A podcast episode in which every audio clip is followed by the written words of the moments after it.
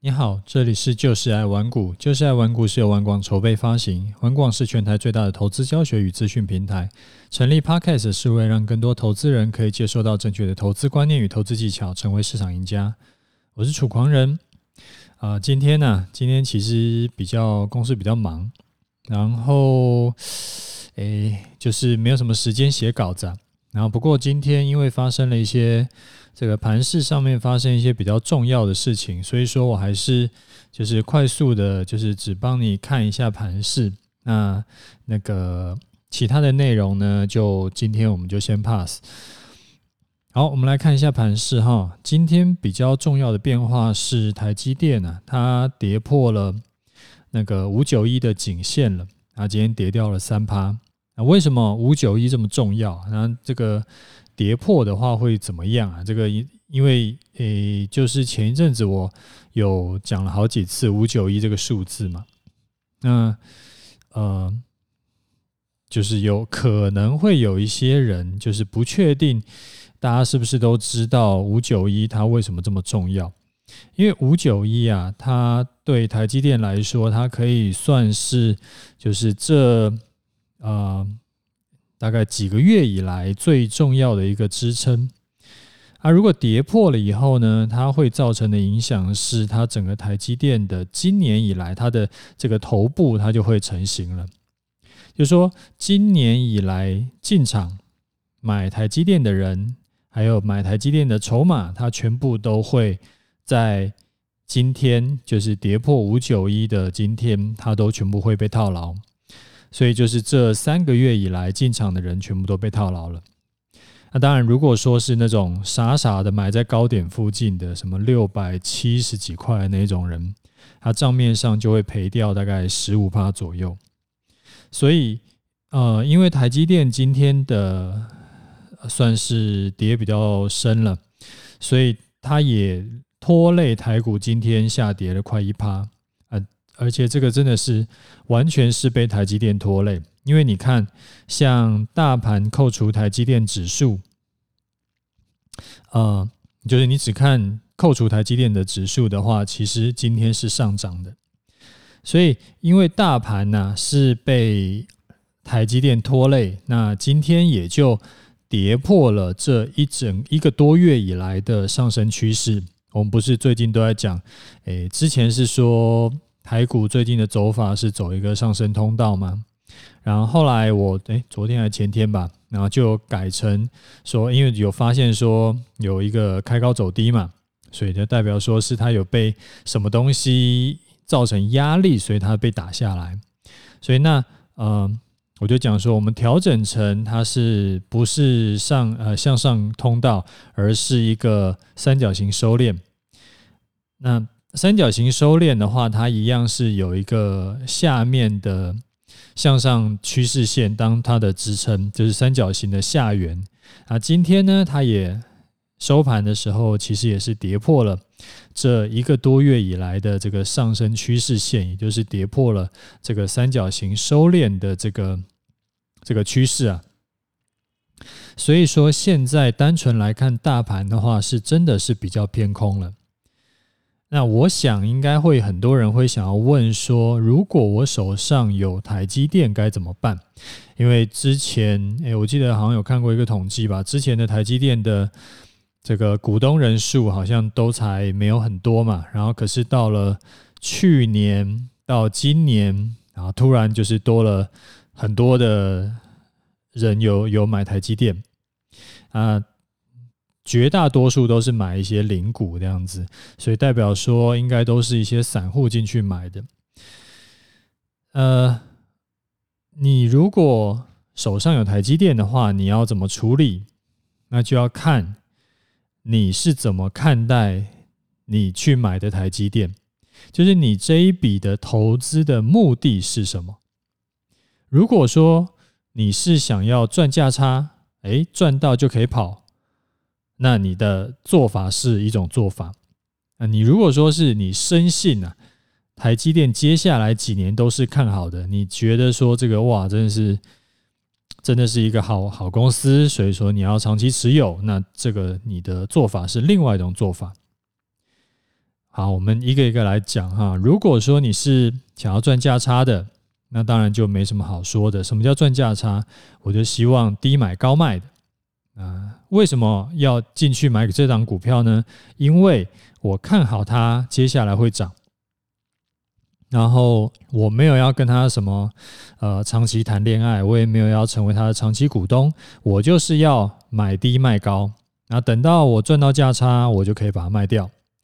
啊，如果你是这种心态在做台积电的，那就很简单，就是跌破你的停损点，跌破颈线就是砍掉，少输为赢，因为你不知道往下会杀多深啊。如果再杀个一百块呢？因为最近就是为什么台积电会跌成这样，就是因为外资一直在砍嘛，他一直砍单，然后砍不停嘛。啊这个月啊，外资就已经砍台积电砍了二十四万张了。你说哇，那听起来已经砍很多了嘛？但是呃，外资手上还有一千九百万张，所以说他如果每个月砍二十四万张，他可以砍很久很久。所以要砍呢，其实还有的砍。啊，这种就是你如果说是要赚价差的，你就是诶跌破你的停损点，或者是跌破颈线，你就是应该把它砍掉。那如果呢，你是完全是相反的那种人，你就是深信这个台积电接下来几年都是一定好，这个订单满载，那你当然就是反过来，完全跟上面我讲的专家差那个人要反过来做。就是越跌越买，跌越多呢，你就要买越多。呃，六百多块你都敢买了，那现在打八五折，诶，那跌了百分之十五嘛，你当然要狂买啊。如果之后呢再跌个十趴，当然要再继续买，然后然后再跌再买，然后之后可能就是，诶，可能现股改成融资买，对不对？然后融资。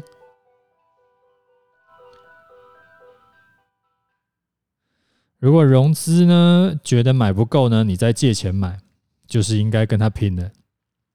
但是你不能，我觉得这两种都没有什么对或错，我觉得都 OK，就是反正每个人有自己的这个操作的逻辑嘛。但是你不能说原本是要赚价差，现在为了不想要停损，就不想要面对现实，不想要实现亏损，然后你就变节到。说，喂，我是看好台积电长期的这个走势的，我是呃，就是要当长期股东的，又觉得我不应该卖掉，然后讲说台积电哪有人在停损的，对不对？停损都是傻瓜。那这样子其实就已经不是你就偏离掉你进场的初衷的话，你这样子操作就会很危险，因为。你并不是真的有去研究过，然后你对它有就是很很深的信心，你只是因为不想停损。那如果发生一些你不想看到的事情，如果它继续在跌，那你怎么办？因为你不是真的对它那么有信心嘛，你的跌的就会跌到你很痛苦。像我自己啊，我老实说，在我二十几年前呢，当菜鸡的时候，我那个时候呢有买过联电。啊，联电那时候的地位呢，其实比台积电稍微弱一点点而已。那时候都是大家都讲金圆双雄啊，现在很少听到人家在讲金圆双雄了。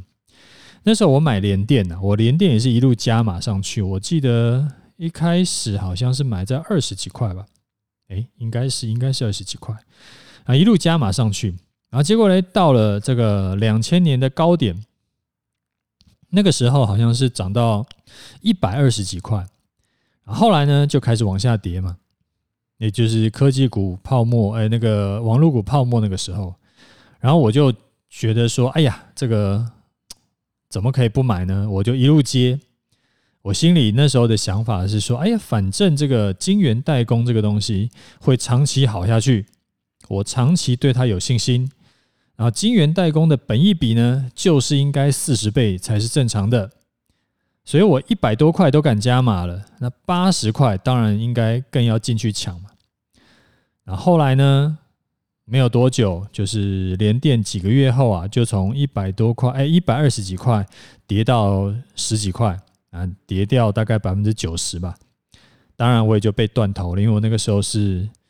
这个不过这也是我自己的问题啊，我自己乱开杠杆，然后就是去用融资买股票。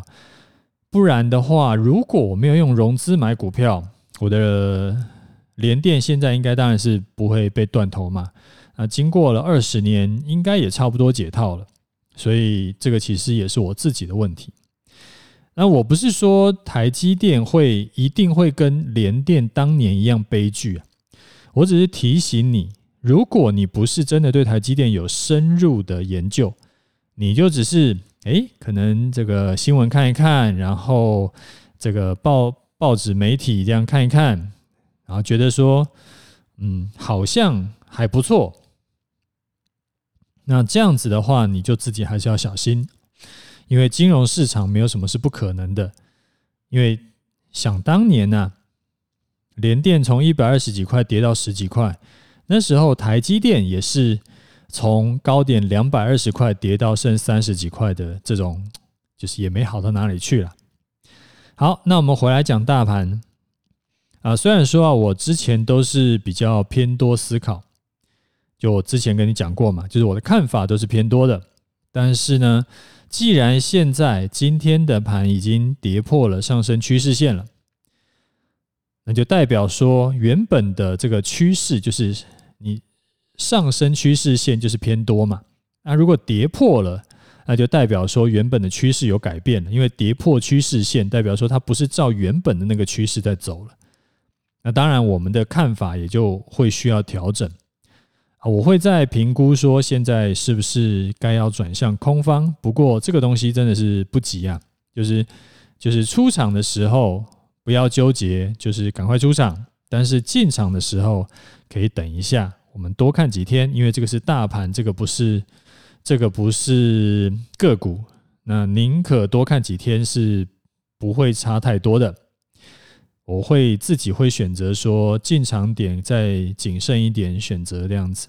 啊，不过到时候如果有一些想法跟规划的话，我会再跟跟你这个就是更新这样子。好，那我们今天节目就快速的先讲到这里。好，OK，就这样，拜拜。